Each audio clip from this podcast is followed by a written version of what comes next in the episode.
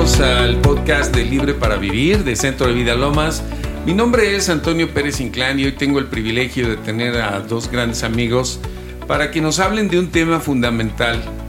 Eh, todos hemos batallado con pensamientos negativos, pero a veces estos pensamientos negativos se convierten en una vida atormentada.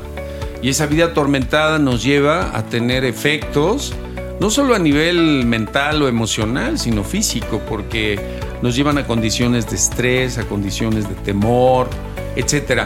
Eh, hace dos meses tuvimos el privilegio de escuchar a Irma dando una conferencia sobre este tema y me encantó. Así que bienvenidos, Abraham e Irma. Muchas gracias, Toñito. La verdad nos encanta poder estar aquí y poder eh, expresar, bueno, todo lo que Dios nos está dando y que estamos viviendo, ¿no, amor? Así es, es un gusto, un privilegio de verdad estar aquí en este espacio, en este foro y deseamos que sea de gran bendición para todos los que lo escuchan. Gracias, bienvenidos nuevamente. Pues Irma, eh, creo que podemos comenzar eh, dándonos tu testimonio Claro. eh, para tener una especie de diagnóstico de lo que tú has vivido tanto tiempo. Sí, claro que sí. Bueno, pues prácticamente eh, soy hija de mi mamá y de mi papá. No. Mi mami am, conoce a mi papá ah, como a los 17 años, pero mi papi ya se había casado a los 16 años. Entonces él, viene de un, un matrimonio con tres hijos. Y bueno, eh, mi mami tuvo dos abortos de mi papá. Eh, cuando vio esta problemática dijo, pues quiero separarme de, de este señor y quiero vivir mi vida, ¿no? Entonces ella decide irse a Estados Unidos y cuando ella se va, bueno, conoce a una persona eh, americana y se casa, tiene un hijo, que es mi hermano, Jimmy.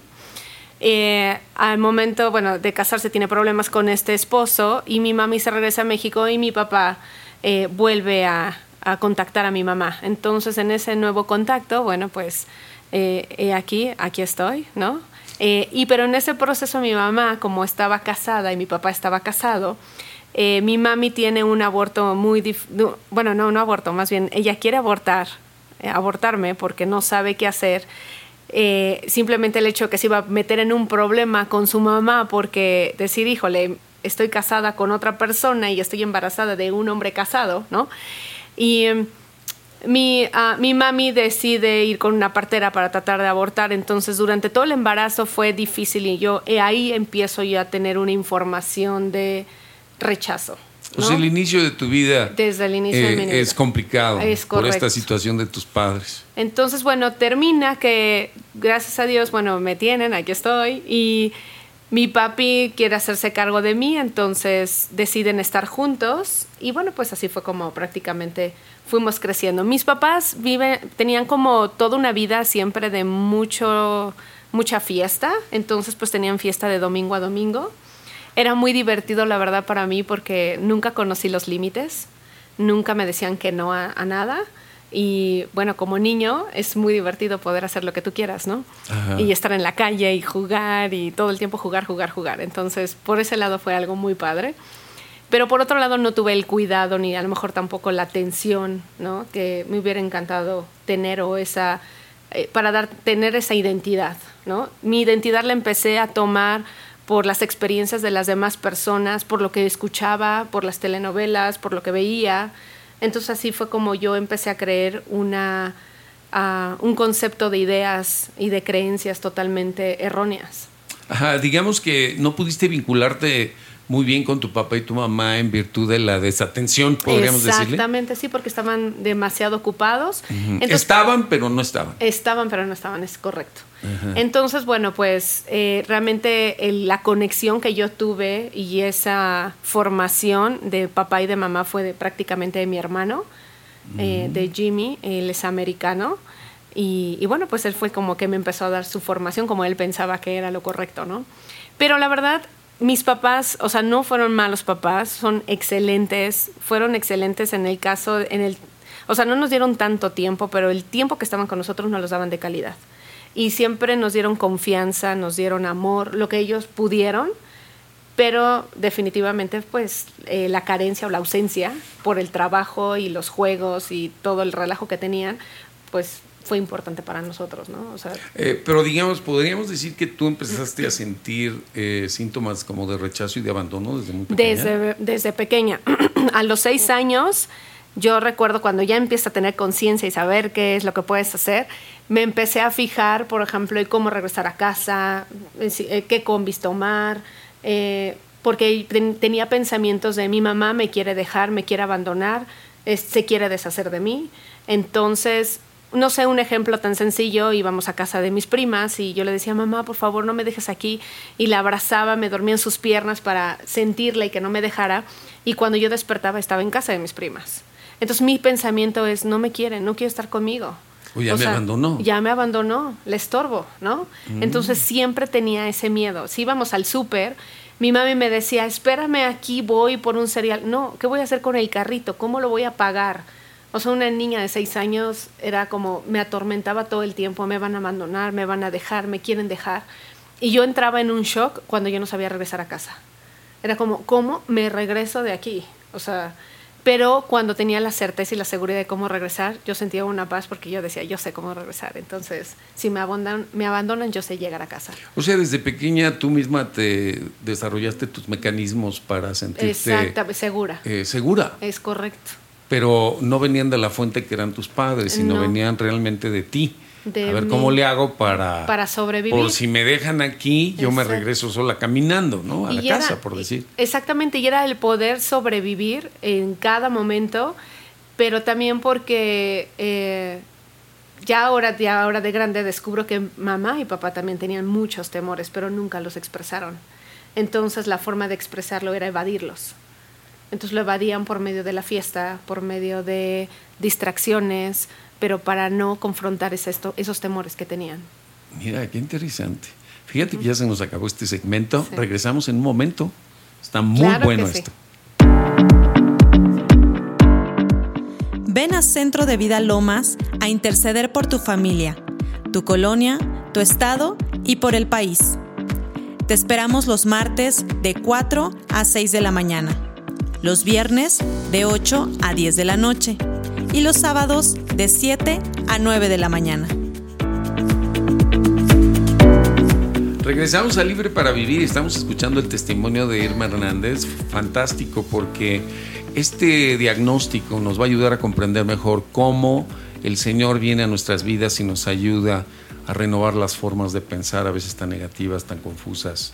Es y correcto. Irma nos estaba contando que desde muy pequeña eh, eh, sentía como abandono y rechazo en virtud de pues de que la quisieron abortar y de que sus papás no estaban por decir en una relación correcta y me imagino que no conocían a Dios en aquella Claro. época. No, para nada. Y, y ella empezó a desarrollar mecanismos de defensa para sobrevivir y sentirse segura en un entorno eh, que tenía una raíz ¿no? de no aceptación. ¿Es, correcto, Irma? Es correcto. Y, y creo que am, lo que empiezas a desarrollar es sobrevivir, ¿no? Sobrevivir porque precisamente como estás, estábamos solos, mi hermano y yo, eh, pues tuvimos, eh, am, pues sí, no fueron abusos en, en el total de su palabra, de la palabra, pero sí hubo abusos de personas mayores, de, de niños que querían como, pues sí, sexualmente también abusar, ¿no? Entonces, algo que, que pues hacía era pues defenderme todo el tiempo y crear historias y es, es impresionante cómo creas un sistema de ideas para defenderte, como estabas mencionando. Entonces, bueno, cuando mi hermano y yo crecimos, llegamos a la adolescencia, también fue muy divertida. Eh, yo te- no, te, no te puedo decir que todo este tiempo, ay, no, era pobre de mí, no, porque realmente nuestros papás nos daban amor. Eh, y, y el tiempo que estaban con nosotros de- trataban de dedicarnos el tiempo, pero no era mucho tiempo, ¿no? Eran fin de semana y dos horas, ¿no?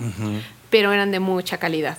Pero digamos que este aspecto de la protección y de la seguridad no la no la tenía. tuve de mis papás, sino la, la tuve tuviste de, tu hermano. mi hermano. ¿Cuántos años te lleva tu hermano? Mi hermano me lleva tres años y yo recuerdo mucho ocasiones que él tenía como 11 años, yo tenía 8 y él, por ejemplo, a- aprendió a cocinar desde pequeño, entonces me acuerdo que la sopa les era siempre quemada y yo, ay, ¿qué es esto? Y mi mamá trataba de dejarnos comida, pero él siempre llegaba, manita, vamos a hacer esto. Y él siempre tenía como una mente de agradarle a mi mamá y me ponía a hacer el quehacer. Y de cuidarte a ti. Y de cuidarme a mí, me ponía a lavar mi uniforme y vamos a hacer tu tarea.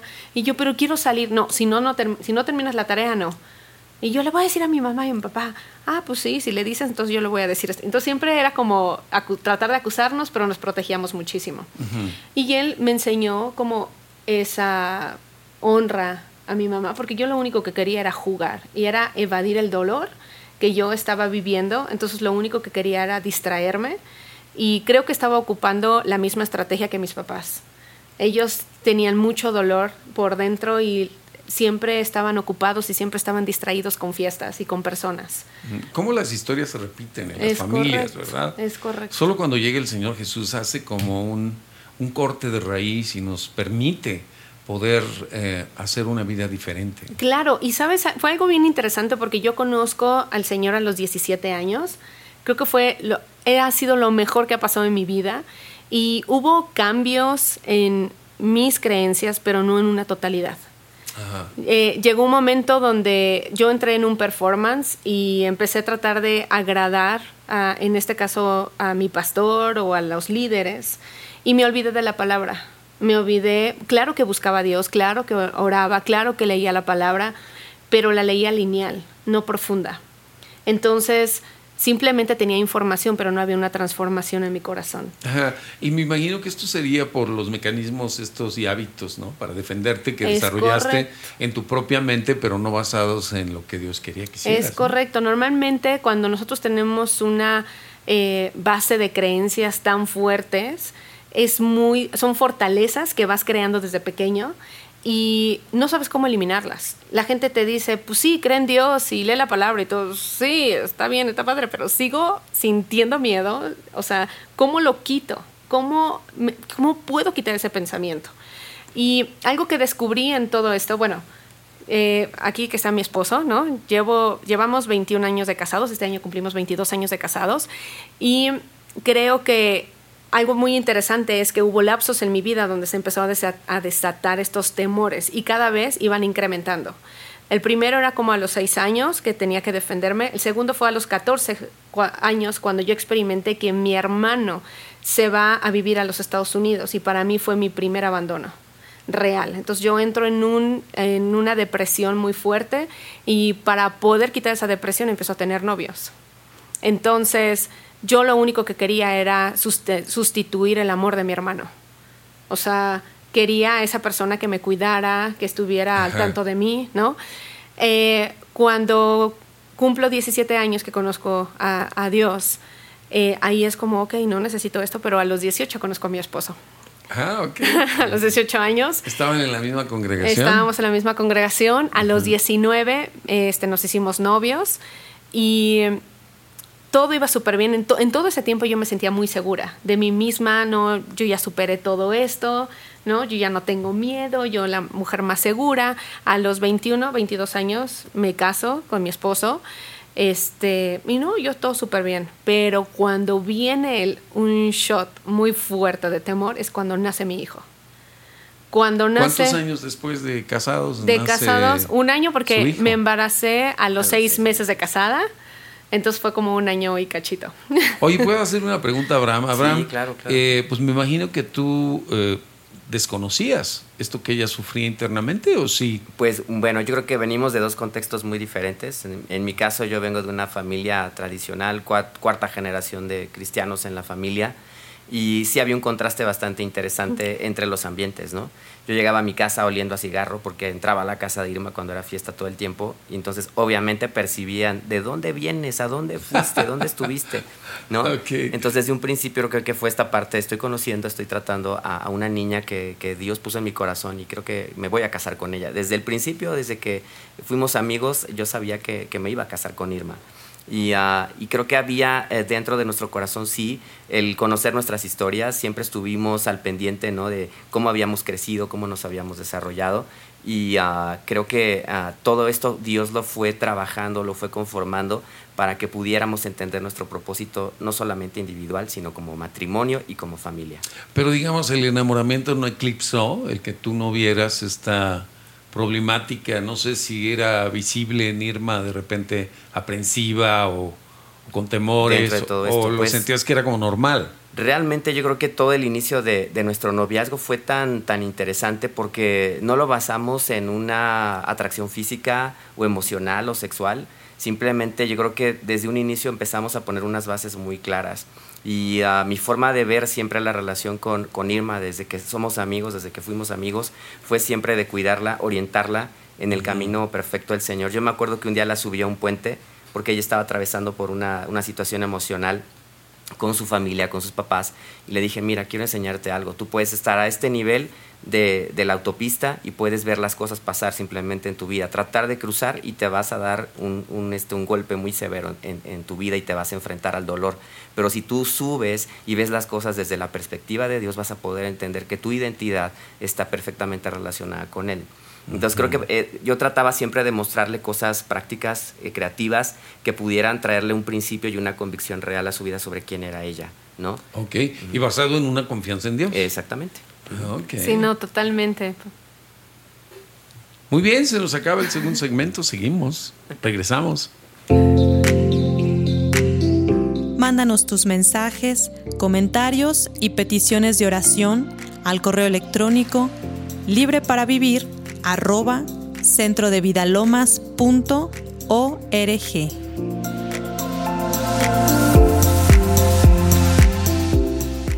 Estamos regresando a este último segmento de este programa y yo no sé ustedes, pero yo he estado casi con la boca abierta porque pues lo que experimentó Irma desde antes de su nacimiento, que era el, el que sus padres querían abortarla y luego no pudieron y finalmente nace eh, eh, sembró en ella esta raíz como de inseguridad, de rechazo y, de abandono y de temor. Y, bueno, eh, llegamos a, que te casas con Abraham. Es correcto. siempre, algo que siempre le he dicho a mi esposo es, mi esposo ha sido una extensión del reino de Dios. O sea, le decía, es que eres Dios viviente. y donde siempre me ha expresado su amor, su paciencia, su comprensión y siempre desde novio, siempre él me llevaba a la palabra, a la verdad. Entonces, cuando yo tenía una situación de temor, a ver, no, Irma, la palabra dice esto, ¿no? No temas, no desmayes, hay que seguir adelante, hay que esforzarnos, hay que seguir adelante, hay que ser valientes.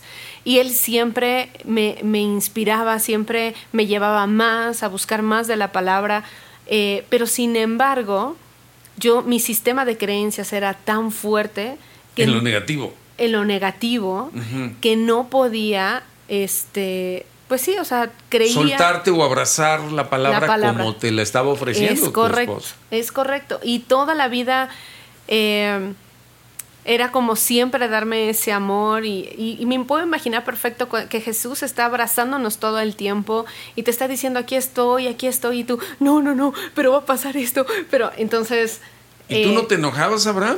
Creo que algo, fíjate, eh, no sé, Dios, Dios a mí creo que puso una revelación de, de, cómo somos nosotros como iglesia, cómo somos como cuerpo en relación a, nuestra relación con, con Él, ¿no?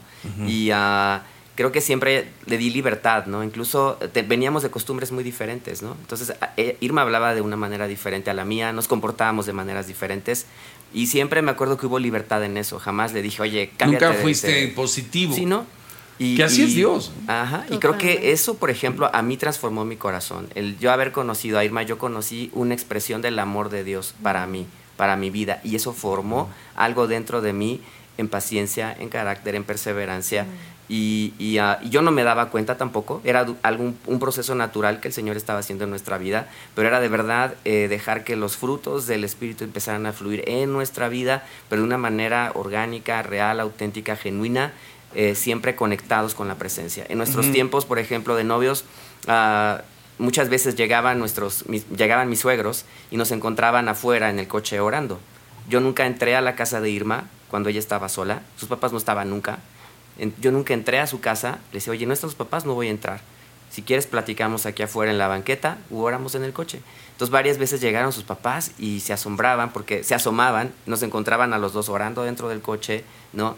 Y decían, ¿qué están haciendo, no? Ah, y eso yo creo que realmente formó, forjó desde el fundamento de nuestra relación algo muy padre, que lo podemos ver ahora palpable en el fruto de la vida de nuestro hijo. Y dijimos, wow, Señor, gracias porque nos permitiste hacer las cosas bien, ¿no? En el orden correcto. Ajá. Ahora, Irma, algo aquí muy importante es, eh, no sé si en ese momento tú te dabas cuenta que el deseo del Señor era que tú renovaras tu forma de pensar. ¿Estabas consciente de eso? No, no, nunca me di cuenta. ¿De verdad no? No, jamás. Yo pensé que mi sistema de creencias tóxica era normal. O sea, esto es una vida normal. La, donde yo me relacionaba, todo, a lo mejor todos eh, mis amigos o la gente con la que estaba conmigo, vivíamos igual. O sea, en base de temor, de miedo. Ajá, pero cuando tú escuchabas la palabra en una predicación o en una clase, ¿Qué pensabas de la palabra cuando se enfrentaba a tu realidad mental? Fue algo muy chistoso porque creo que siempre llegó al alma, pero no no no bajó al corazón. No bajó al corazón y, en muchas ocasiones sí porque o algunas cosas sí. Claro, muchas cosas sí porque hubo una transformación total, ¿no? en mi vida. Pero a lo que me refiero es que en mi sistema de creencias tóxico y en base al temor yo no lo permití. Siempre, seguía ahí en el campo de la mente. Siempre seguía mis batallas y yo ponía siempre un bloque, un... Y sabías cómo manejarlas para sobrevivir, como decías. O sea, estabas en la supervivencia, nada más. Totalmente. Conocía la palabra, conocía al Señor y decía... Y con eso estabas conforme. Exactamente. O sea, realmente... Eh, eh, no habías entendido que no te conformaras a tu manera de pensar, sino que renovaras tu forma de pensar con la palabra. Es correcto, nunca renové mi forma de ah. pensar porque también las personas que estaban alrededor de mí pensaban igual que yo.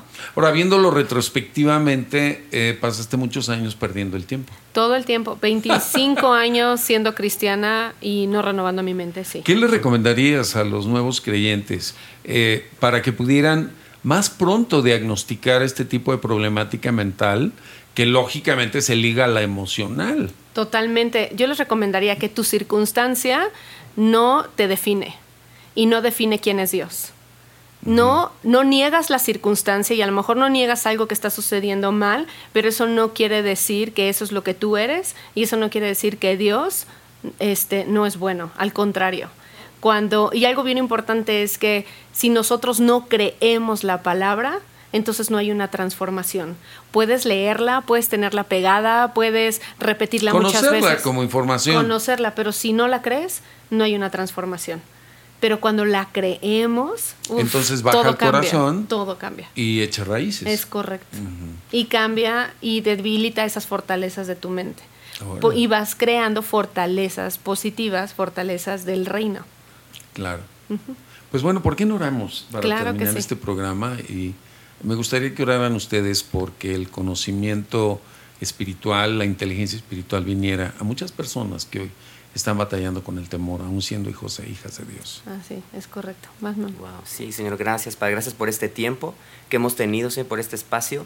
Padre, y hoy oramos por cada persona, Señor, que se está acercando a ti, por cada persona que está escuchando este podcast solamente porque le llamó la atención. Y hablamos a ti, hablamos a, a, tu mente, a tu corazón, pero hoy hablamos también a tu espíritu, que el Señor es un Dios de amor. Él es un Dios que siempre te ama que siempre ha estado presente en cada momento de tu vida y que hoy te está haciendo una invitación para ir a una relación más profunda con Él. Hoy hablamos a que la verdad de lo que Dios ha planeado y pensado para ti sea una realidad en tu vida, en el nombre de Jesús. Y los haga libres y nos haga libres. Es la verdad de Cristo la que nos hace libres. Señor, te pedimos, Señor, que tu palabra ilumine el entendimiento de la audiencia, Señor, y traiga un deseo de buscarte a ti Espíritu Santo, tú eres el que eh, nos lleva a la verdad, eres el Espíritu de verdad. Y vamos a continuar con esta serie, te bendecimos el día de hoy. Gracias Abraham, gracias Irma, pero no nos vamos a quedar nada más con este programa. Vamos a hacer otros para seguir adelante. Queremos saber cómo Irma eh, descubrió y está resolviendo este tipo de problemática en su mente y en sus emociones. Muchas gracias, nos vemos en el siguiente.